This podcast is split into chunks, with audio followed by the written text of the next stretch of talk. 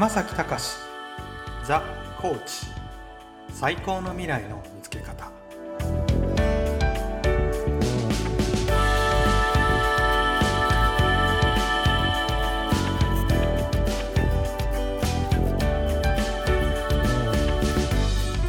実は今月あと2回を残すところとなりましたザ・コーチ最高の未来の見つけ方。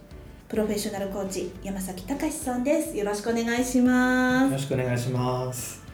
ここまで私のちょっとおバカめな質問も含めていろい。ろお伺いしてきたんですけれども、はい、あと残すところ2回ということで、はい、残り2つの質問をこの3月1週目2週目に分けてお伺いしていきたいと思います。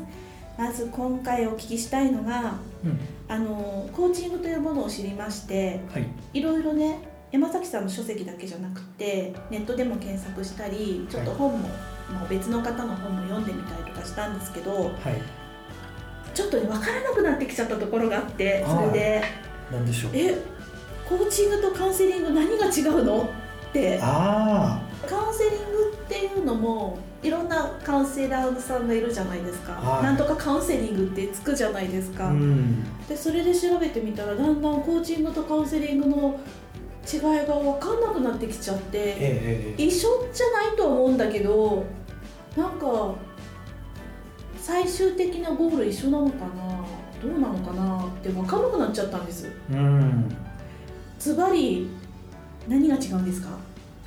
そうですね、まあ、カウンセリングっていう言葉もあのきちんと定義されてるわけじゃないと思いますので多分その使われ方によっていろんな意味がそこに含まれちゃってるかもしれないんですが一般論として、えっと、お答えしますとカウンセリングの場合はですね元の自分のあの平時の状態というのがあってそこよりもあのいろんなこうご病気をされたりですとか事故に遭われたりですとかあのこういろんなご事情があってやっぱこう気分がこう落ち込んだりですとかあのそういうあの平時の状態よりもちょっと下がってしまっている状態からえカウンセリングを受けてその自分の平時の状態にこう戻していくっていう作業を一般的にカウンセリングっていうふうに呼んでるのかなと思います。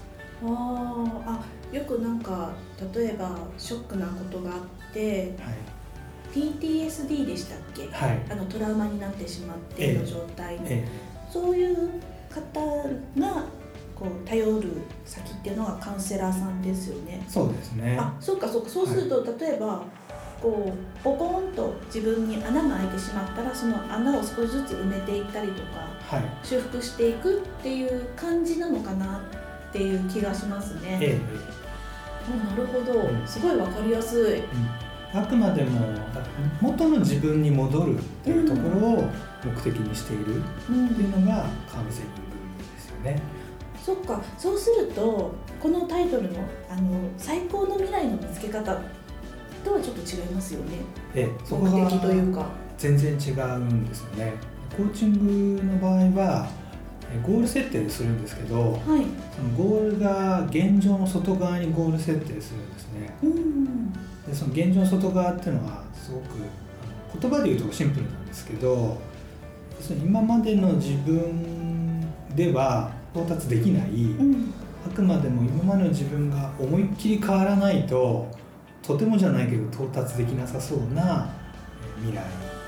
それをまあ最高の未来って言ってるんですけれどもそこをゴールに設定するんですね。うーん。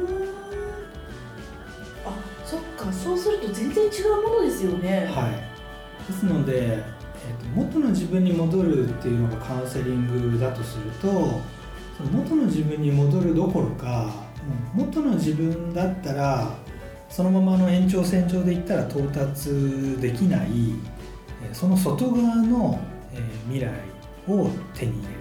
うん自分が思いっきり変わって、えーじまあ、元の自分だったらもう絶対到達できなかったよねっていうような、うん。えーゴールを達成していくっていうのがコーチングっていうのを持っていただいたらいいんじゃないかと。なるほど。あの自分自身が通ってきた道がありますよね。はい。で今の自分がいてはい。でそれの先今の自分のまんまでそのままいったら自分が本当にやりたいと思っていることに手が届かないということあるじゃないですか、はい。夢が大きくて。はい。そのままいったら何年かかるかわからない。っていうところのこのギャップはい。を底上げしてそちらに近づけるような感じなんですか？ね。うん、そうですね。単なる底上げっていうレベルではなくて、うん。その現状の外側なので、うん、えーとんでもない世界に行くっていう感じですねどっちかというと。あの宇宙飛行士が宇宙に出ちゃうぐらいですか？感覚としては。うんまあ、宇宙飛行士が宇宙に行くっていうのはある意味当たり前なので。そっか。そっか。はい、だからサラリーマンがその会社の社長になるみたいなものっていうのをよく例えて言うんですけど、はい。それはあの現状の内側なんですね。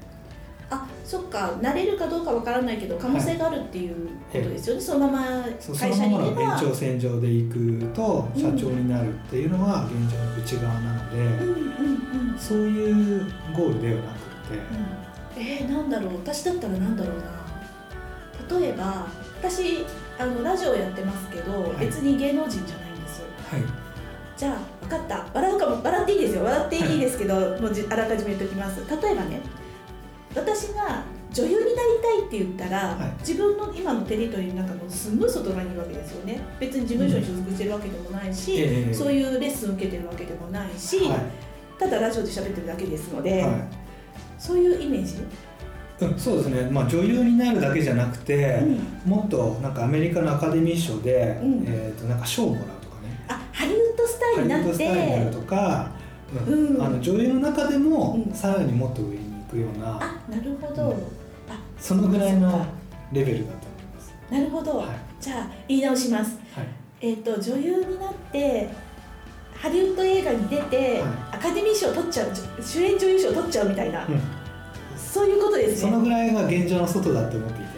なるほど。え結構外じゃないですかそれ。私想定してる以上ですよそれは、そうですね。遠すぎてなんか叶うかもねじゃなくてか叶いますかねそれって。今の私はそう思います。えうんなのでだからじ今の自分が思いっきり変わらないと到達できない未来が現状の外側なので、そっか、はなるほどね、はい。はあそれは多分私がノーベル賞を受賞するぐらいもう不可能と言ってもいいぐらいなんですけど。えーなのでそれはお一人ではなかなか難しいんです、無理。うん。即答しますそれ、はい、えでもなんかそれすごくないですか？その現状からはい。現状の外の世界を見せるって、そうですね、まあ、そこは本当にいろんなあの知識がないと、えーやっぱりセッションできないと思いますし、はい、あのセッションの中では本当に普通の日常会話をしていることもあるんですけどまあそれには全部理由がちゃんとあるので目的はだから現状の外っていうことですね。それがコーチングです、なるほど、はい。最初というか今回最初にあのカウンセリングとコーチング本読んでたりとかしてたら全然分かんなくなってきちゃったって思ってたんですけど、はい。で質問したんですけど、はい。全然違うことが分かりました。な全然違います。るほどね。だから自分の修復をしたい自分の心の修復をしたい人が受けるんだったらまずはカウンセリング。で自分を思いっきり変えたいんだったらコーチング。うん。っていう全然違うものじゃん私。何考えてたんだろう。お恥ずかしいけど知らないから聞いちゃうみたいな。そういう感じで今回も質問を投げかけてみました、はい。でコーチングのことももちろんなんですけれども山崎さんがコーチングに出会ってどう変わっていったのかとか、心の在り方とか、はい。意外とあなんて言うんだろう技術面じゃなくて気持ちなんだなっていうところが書籍を読むとよくわかりますのでぜひ Kindle 版もしくは書籍で Amazon ポチポチしてくださいあポチポチだと2冊買いちゃいますね 1冊と言わずに2冊3冊はい大切な方にプレゼントしてもいいと思いますのでそうですねはい。ぜひあのポチポチしてください。ではすみません。あの本のタイトルを教えていただけますか？はい、サラリーマンを続けながら心が自由になる方法という本です。はい。変わりたいと言ってもサラリーマンであることをやめて何かをするってすごく勇気がいると思うんですね。はい。サラリーマンを続けながらも心は自由であれるわけですよね。そうですね。ね。はい。その方法が分かるだけでもきっと会社勤めをしている皆さんも気持ちが楽になると思いますので、はい、はい。まずはお手に取って読んでそしてこの放送を聞いてください。はい。ということでそろそろ時間になってまいりました今回もありがとうございました。ありがとうございました。次回が最終回になります